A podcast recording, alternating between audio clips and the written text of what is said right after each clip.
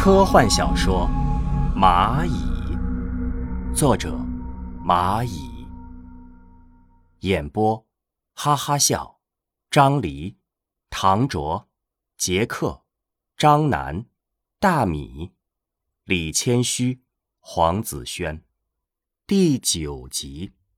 现在全世界都等着我们去救，近几个月地球上的灾难都可以千万年一遇了，多等一天都不知道会发生什么。NASA 有个方案，有方案就赶快实施。老巨挂了电话，坐着发呆，不知道艾琳那边怎么样了。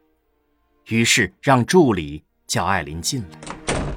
艾琳进门刚坐下，老巨就开口说道嗯，你们到底聊了点什么？还在沟通中。我想让他明白，我们是友善的，没有恶意。富士山爆发了，知道吧？南北极冰川也融化了，西伯利亚都快变成非洲了。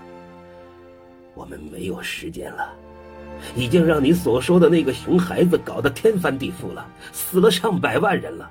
我也不想啊！我来到这里将近三个月了，天天搞这些东西。我们这是浪费时间。那你有什么办法让这个熊孩子停止胡闹？只能和他沟通啊，还有什么办法？我们等不及了，我们再等下去，地球都没了。老巨把一叠资料扔到桌面上这。是 NASA 拿出的方案，你看一下。不确定，我还是需要时间。艾琳接过资料，但没有去看。NASA 已经把计算机病毒准备好。我不反对 NASA，但这，呃 我觉得用我的方法是可以的。行了，我们已经浪费很多时间了，给你放几天假，出去放松一下。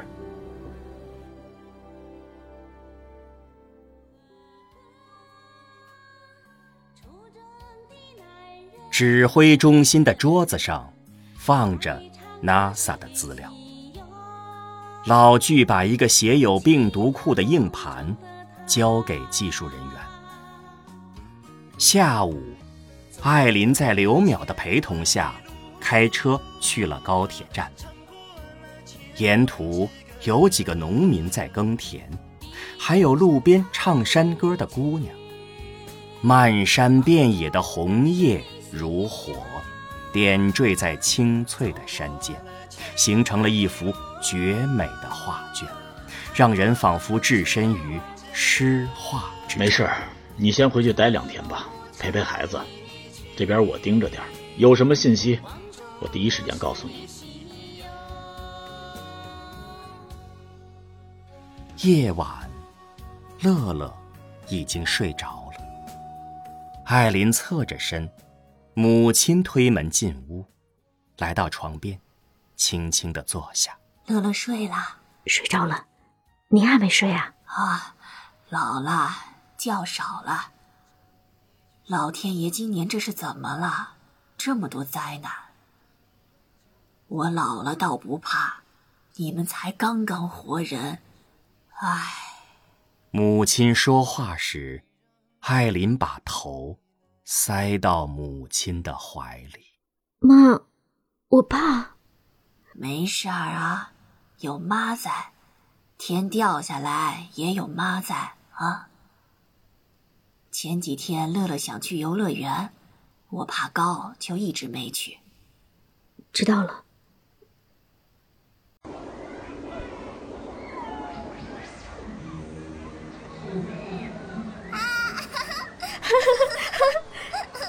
游乐场，艾琳和乐乐这会儿也玩累了，他们来到一座雕像前。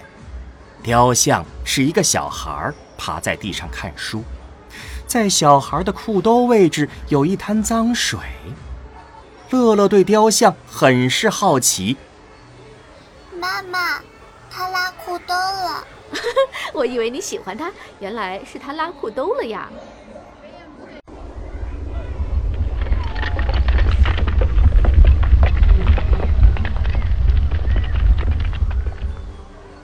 艾琳看到小孩的裤兜那一滩脏水开始颤抖，并且越来越厉害。远处传来过山车钢结构吱吱的声音，艾琳第一时间就意识到这是地震。紧接着，人群涌出，艾琳抱起乐乐，疯狂撤离。他们刚跑出不远，过山车就倒在身后。艾琳抱着乐乐躲进一处倒塌的混凝土块下，在他们身边就有好多石块从天上落下。乐乐蜷缩在艾琳的怀中，艾琳也紧紧地护着乐乐的身体。妈妈，我怕。没事，有妈妈在，不怕。天掉下来，有妈妈在。我还是怕。不多时，尘埃落定，艾琳抱着乐乐从混凝土中爬了出来，这才发现自己的小腿位置划了一个口子，正流着鲜血。艾琳回头再看，娱乐设施都已倒塌。远处有几个工作人员跑过来：“女士，您好，您没事吧？”“谢谢，小伤不要紧的。”“嗯，把小朋友先给我。”工作人员看了一下满脸是灰的乐乐，伸手从艾琳手中接过。乐乐满脸是灰的，眨巴着两只明亮的眼睛。脸上还有泪水流过的痕迹，始终不愿意让工作人员抱，死死地抱着艾琳。小心点，女士。您这个最好要去医院看一下。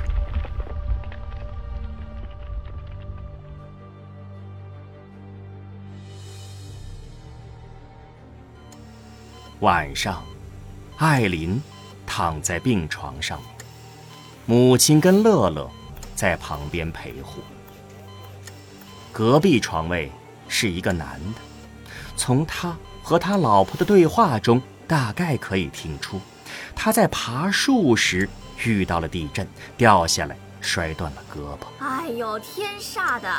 你说跟三岁小孩子一样，爬什么树，捅什么马蜂窝？现在好了吧？妈，你带乐乐回去吧，我没事了，就是一点点皮外伤。啊，要不要我再去给你买点吃的？不用了，你就快回去吧。哦，那我们回去了，你一个人小心点啊。艾琳送走母亲和乐乐，自己一个人在那儿刷短视频。短视频的内容全是报道今天地震的事。艾琳的电话响起，显示出是一个未知号码。您是？丫头，我是淼叔。啊，淼叔，你那边现在说话方便吗？艾琳能听出来，刘淼这是偷偷打来的电话。艾琳回头看了一下隔壁床位，他老婆正在给他喂饭，但嘴里还在念经。丫的，咱们摔死啊！淼叔，您先等一下。这么好多人了。艾琳拿着电话，一瘸一拐的来到走廊。艾琳环顾四周。看到走廊尽头的安全通道，艾琳刚推开安全通道，就听到有人喊。艾琳回头看，是护士。喂，我说那儿不能抽烟啊！啊，我不抽烟，我就是打个电话，里面太吵了。护士转身进了艾琳的病房。淼叔，可以了，您说。今天的会议上面，美国那群货还是提议。要发更多的病毒，黑镜又发信息了吗？发了。那几个语言学家怎么说的？你走了，他们基本上就是聋子的耳朵了。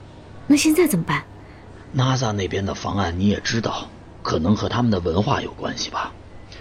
把什么都可以想成是侵略，他们现在就一心想着赶走黑镜。能把黑镜发来的信息发给我看看吗？我想想办法吧。刘淼挂了电话，思考片刻后，出了宿舍，来到老巨的办公室，在门口刻意整理了一下自己的衣服，又用手使劲的搓了一下自己的脸，然后。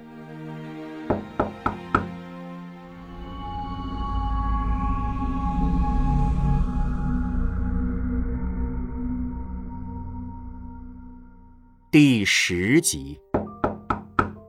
进。哦，苗叔，那个，我可以再看看今天的数据吗？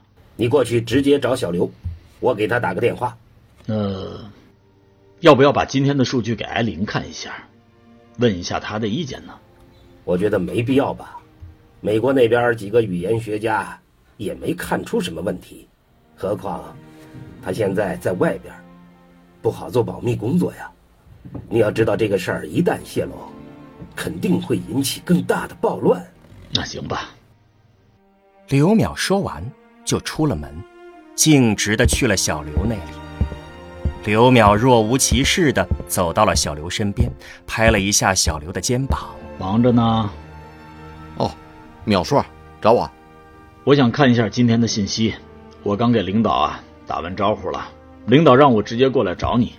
正好，刚备份完，一个小时内你拿回来就行。谢谢小刘了，客气了，淼叔。”刘淼接过硬盘，快速去了自己的宿舍，把硬盘装到电脑上。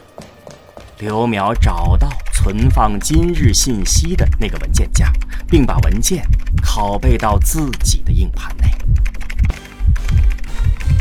一阵敲门声，刘淼迅速关闭电脑屏幕，过去开门。怎么了？哦，是这么回事，刘教授，NASA 也想看一下今天的数据，还比较急。可是我还没看呢。要不，刘教授过来一起分析？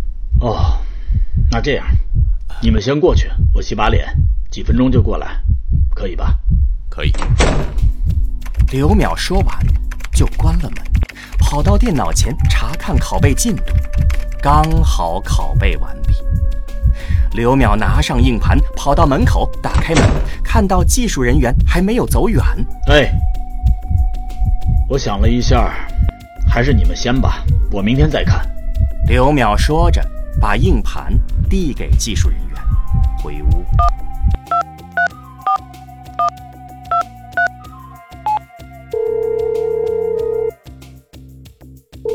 喂，拿到了，现在上线，我发给你。艾琳挂了电话，一瘸一拐的往外跑，出了门后也不管那条坏腿了，连蹦带跳的直奔网吧。网吧。艾琳要了一个卡座，卡座内是一张大躺椅，电脑屏幕是悬挂在躺椅上方的。艾琳开了电脑，也不知道干什么，只能等待着。凌晨四点多，艾琳才等到淼叔的电话。艾琳迷迷糊糊的拿起手机，喂。是淼叔吗？你怎么现在才接我电话？啊，不好意思，淼叔，我刚刚睡着了。现在上线，我发给你。我给你说网址，现在登录。好的。艾琳听刘淼有点喘气，就问道：“淼叔，你没事吧？”哈哈，我这辈子呀，还没犯过原则性的错误，吓死我了！刚才还真挺刺激的，心脏这会儿啊，还蹦蹦跳的厉害呢。早晨，指挥中心会议室内，老巨几人在会议室开视频会议。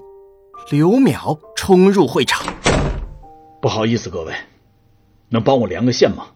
事关重大。老巨示意技术人员连接进来。刘淼来到技术人员旁边，给技术人员提供了连线的 IP。台上的大屏幕上出现了艾琳。实时通话的影像。各位领导，容许我的冒犯，我看了昨天的信息。老巨看向刘淼，我愿意接受处罚。他发怒了，他骂我们是一群虫子，他还想给太阳撒一泡尿，浇灭太阳。会议室内开始喧哗。别吵了！老巨的一句话，会议室瞬间安静了下来。有什么证据？如果我没有错的话，明天我们就可以观察到太阳的变化。有人的水杯倒了，黄色的茶水从桌面流到鞋上，那人也不去管。有的同事默默地站起来，眼神发呆地离开会场。太阳表面的一个区域慢慢暗淡下来。突然，太阳喷出日饵，直达水星。水星已经让日饵吞没。水星地表让太阳等离子体瞬间气化，拖出长长的尾巴。地球耀眼的白光，犹如曝光过度的照片。大街上的人们根本睁不开眼睛，身上的毛发开始竖起。老巨站在窗口，等待着。这一时刻，窗外天空一片白色。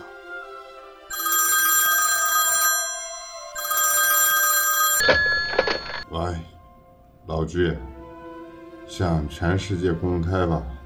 其实也不是秘密了，民间早有人发现了木星大红斑了。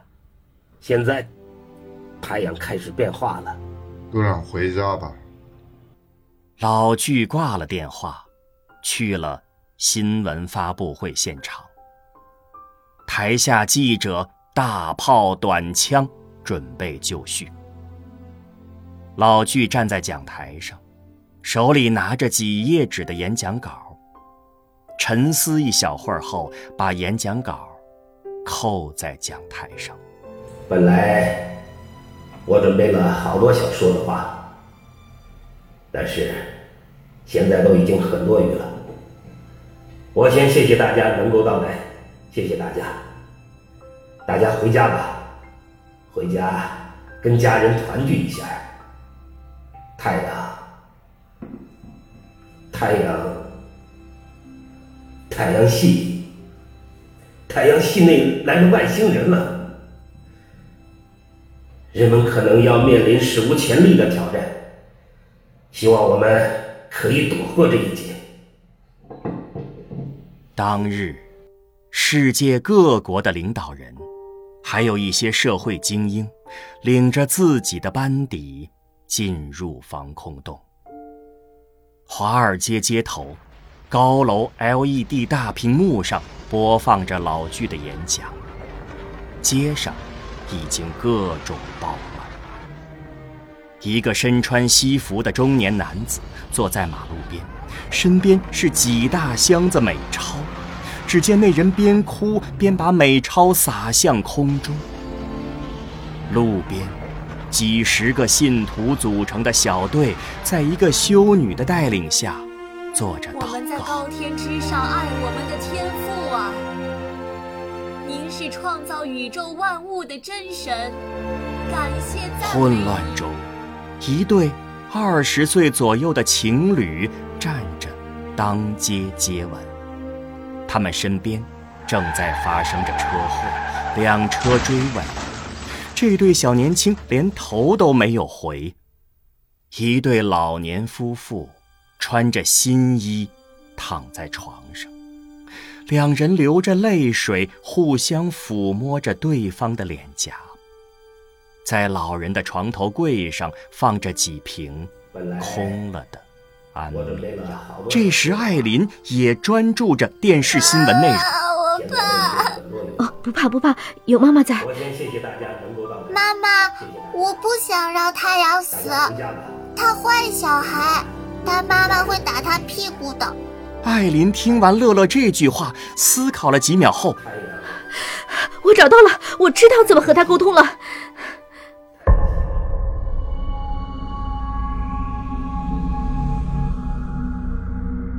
第十一集。当日，艾琳就来到了指挥部。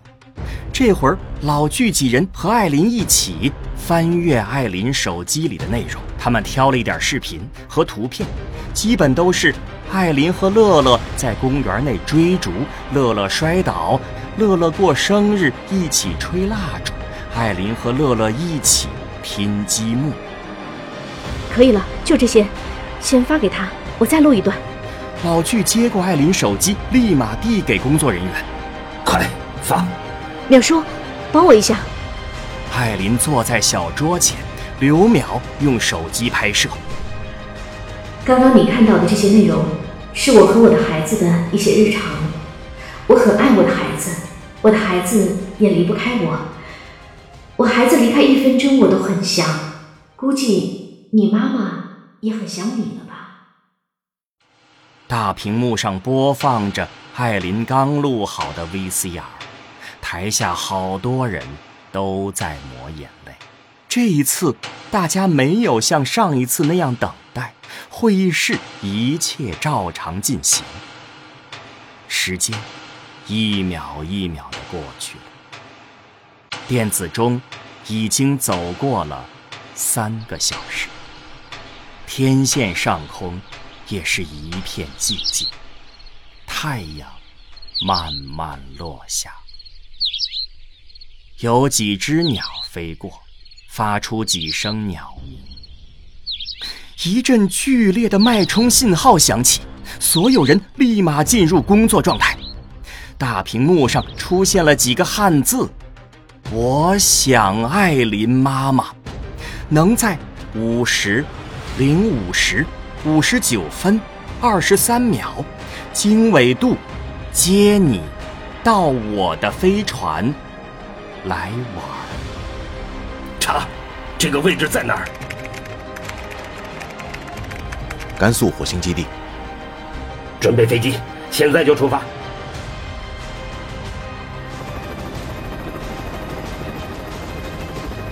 老巨、艾琳、刘淼几人准备登上直升飞机。老巨的助理跑来，酒泉那边问要几套宇航服，也给我准备一套吧，我陪艾琳过去。老巨迟疑片刻，对着助理大声喊道：“准备两套。”直升机起飞，老巨、艾琳、刘淼几人都没有说话。沉默了一路。甘肃荒漠，沙尘暴可见度在两米左右。近处停着几辆吉普车，天空直升机飞过。工作人员正在帮艾琳和刘淼穿上宇航服。艾琳的头盔已经戴上，外面说话对她是屏蔽状态。我不知道这样行不行，我只能想到这么多，剩下的事儿只能你们保重了。谢谢李姐。这个氧气瓶也只够我们使用二十分钟的，我能去外太空看一眼就满足了。朝闻道，朝闻道，西死可以，保重。老巨示意让艾琳打开面罩。艾琳。等着你们回来，你是我们的骄傲，也是乐乐的骄傲。这会儿太早了，我真想给乐乐打个电话。我们帮你打了几次都没人接。我时间来不及了。到。穿好防护服的两人在暴风中艰难的前进。北斗导航显示，一百米到达目的地。艾琳在头盔里面喘着粗气。刘淼示意让艾琳打开无线电，艾琳用手在头盔上摸索了半天才打开。瞬间，艾琳的头盔内传来老巨的声音：“艾琳，乐乐给你打电话过来了，我要接进来吗？”“不用了，我怕来不及。”“要不，接进来吧。”耽误不了多长时间。妈妈，快好了，乐高，你回来啊！我忙完就回去，好不好？乐乐想要什么，妈妈回来给你买。家里没电，地震讨厌，冰淇淋化了。好，我回来带你去吃，好不好？乐乐，听姥姥话。好。妈妈好，妈妈再见。艾琳还想说什么，无线电中传来断线的声音，时间显示十五分十一秒。淼叔，你见了外星人，最想问的是什么问题？宇宙的最终目的到底是什么？这个是我最想知道的。准备好了吗？倒计时一分钟。准备好了。准备好了。十、九、八、七、六、五、四、三、二、一。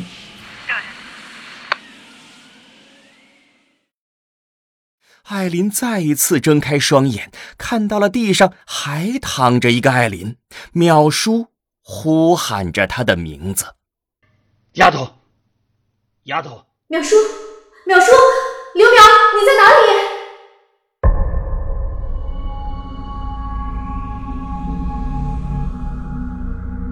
第十二集。淼叔，淼叔，刘淼，你在哪里？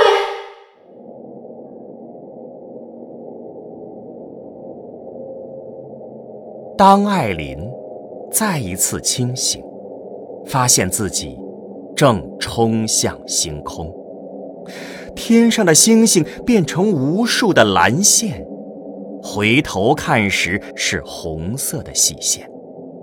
艾琳才发现刘淼不在身边，艾琳大声呼喊：“刘淼，你在哪里？”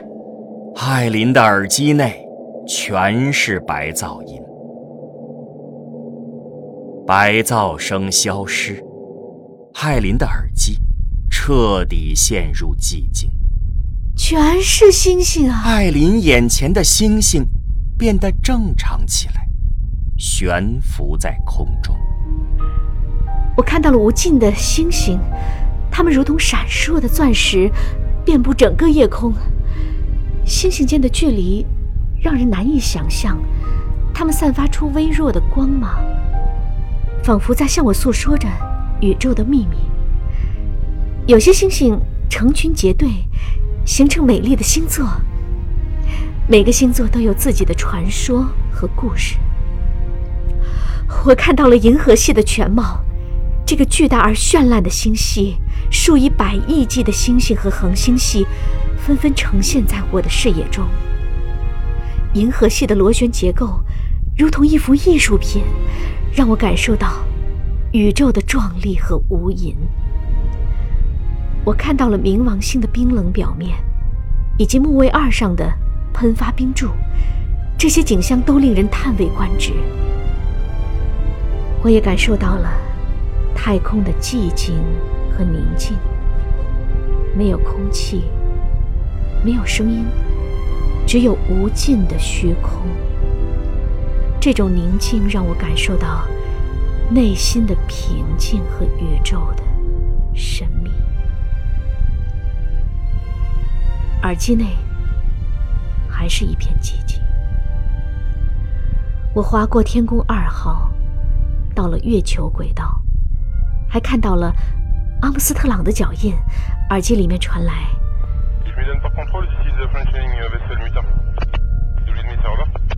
我用手指在月球表面一划，月球开始转动，准确的停在了我想看的地方——玉兔号月球探测车。我再一次进入到加速状态，眼前的星星再次变成蓝线，我慢慢失去意识，眼前变黑。等我再一次醒来，发现身上的宇航服也不见了，卷曲着身体。浑身湿漉漉的，躺在一块黑石碑上，犹如一个刚出生的胎儿。我慢慢睁开眼，映入眼帘是星星。我慢慢的起身，不知什么时候身上穿了一件白色的汉服。这里有重力，也可以自由的呼吸。不知道从哪儿刮了一股凉风，我冻得身体打了一个冷战。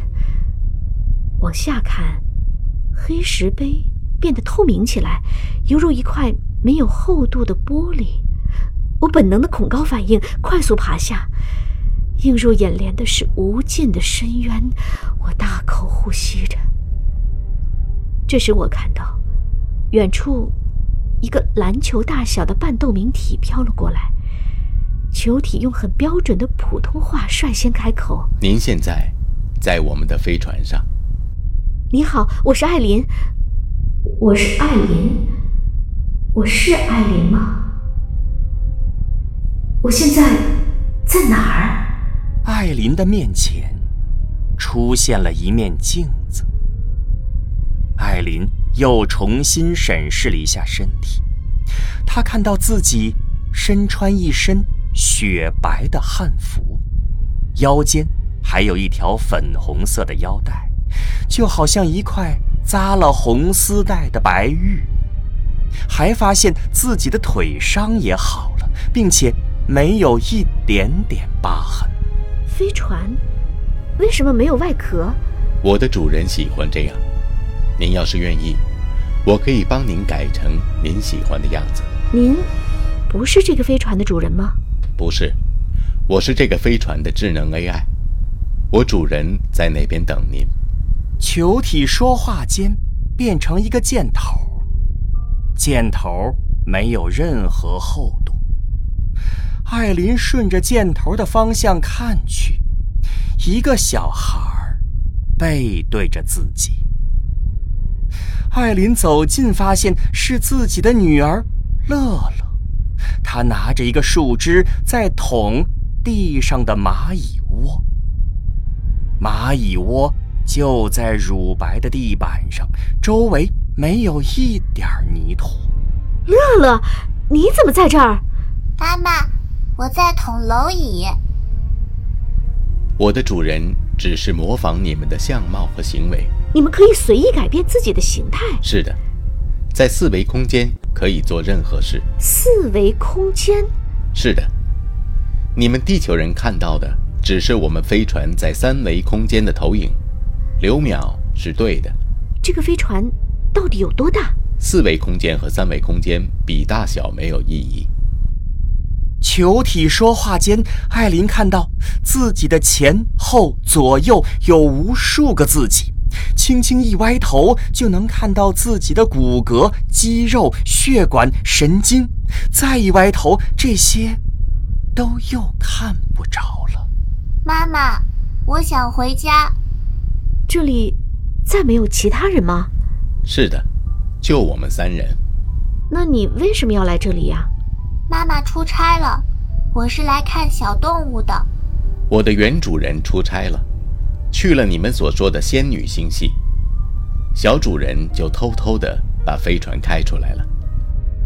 艾琳扭头看向乐乐，用母亲的口吻说道：“你今年几岁了呀？”“我今年十岁了。”按你们地球年说，他今年应该是十一万两千二百二十二岁。零三个月十五天八小时三十二分，跟你们人类十岁孩童差不多，还处于童年期。啊，那你们是怎么找到我们这里的？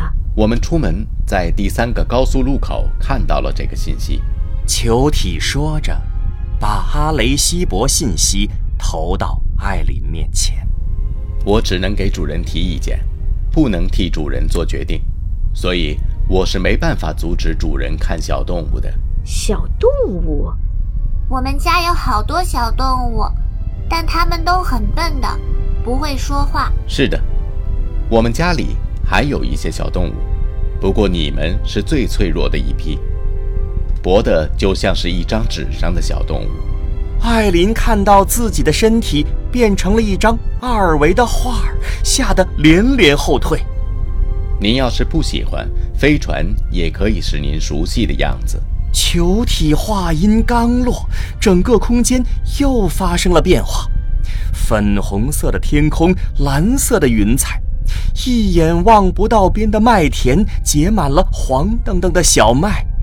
清风吹过，艾琳的头发随风飘动，整个麦田也泛起层层麦浪。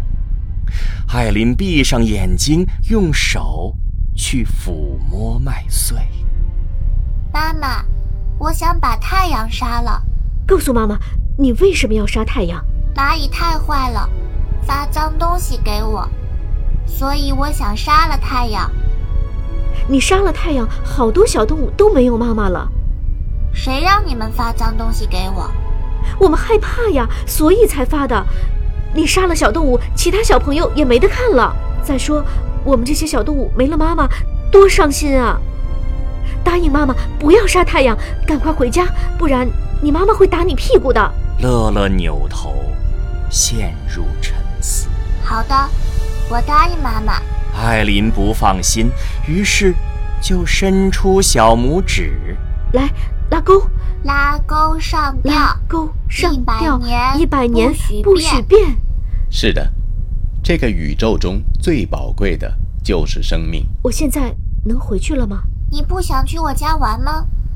您还要回去吗？地球太小了，宇宙深处有着更高的文明。更多的秘密。我也有小孩，跟你一样，在家等着妈妈回去呢。您现在只是一个意识复制体，您的肉身是没办法进入四维空间的，我们只能把您的意识提取出来。我死了吗？艾琳女士，不要害怕，地球上的艾琳还活得好好的。一个文明想要星际旅行，必须要让自己纯能化。这样才能进入更高的维度空间，也只有纯能化才能穿越虫洞，跑得更快。不知道什么时候，麦田消失了，取而代之的是一块透明的玻璃，周围全是星星。艾琳看到眼前好多宇宙飞船在空间中跳跃。这些飞船瞬间消失，没有一点加速动作；瞬间到眼前的也没有看到飞船减速的过程。看不到不等于不存在，只是你们的维度太低。你们看到的这些四维的飞船，还有天体，就是你们所说的暗物质。艾琳看到这里是一个三星系统的星系，星球表面。没有一丝生机，天空中挂着三颗太阳。这颗星球的人类为了躲避天上的三颗太阳，在几百万年前就把自己程序化了。现在整个星球就是一个超大的计算机，他们全部活在计算机的内部。听到这里，艾琳张开双臂，慢慢悬浮起来。她看到地球。只有乒乓球大小，就悬浮在自己的眼前。地球快速变大，艾琳掉落到一处公园内，身体只有几毫米大。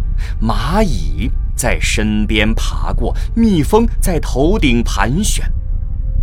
艾琳再一次变小，细菌、病毒近在眼前，越变越小。艾琳看到一根一根震动的细线，进入细线，眼前出现星星点点的亮光。艾琳这才发现自己又回到了太空。只有摆脱肉身的约束，才能进入这些高速路、虫洞。我能帮朋友问一个问题吗？艾琳女士，您请讲。宇宙最终的目的是什么？宇宙。就像这个泡泡，只是一个薄薄的二维膜，卷曲在三维的空间中。球体说话间，周围的空间变成了一片草地，草地上有几个小孩在吹泡泡。您说泡泡它有终极目标吗？它无意识的出现，又无意识的把自己变大，它没有占用任何人的空间。哪一天它要撕裂，也是无意识的。艾琳面前漂浮着一个巨大的泡泡，泡泡越变越大，表面出现几个旋转的彩色条纹。啊，这就是银河系！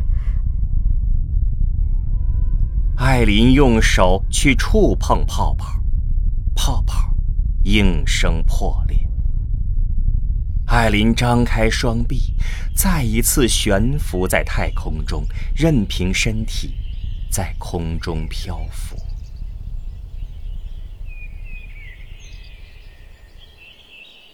医院中，艾琳慢慢睁开眼睛，看到刘淼坐在床边。这是怎么了？你终于醒了。昨天执行任务的时候，你晕倒了，睡到现在了。太阳怎么样了？太阳没事了，外星飞船飞走了。走了？对啊，走了。你说他们到底是干什么来了？呵呵呵，看我们这些保护动物呗。还大熊猫呢。呵呵呵呵。昨天我就觉得一阵眩晕，眼前一白，就不知道发生什么了。祝你们幸福。看来这个世界已经不需要我了，我有了自己的目标。星辰纪元，零年零月零日。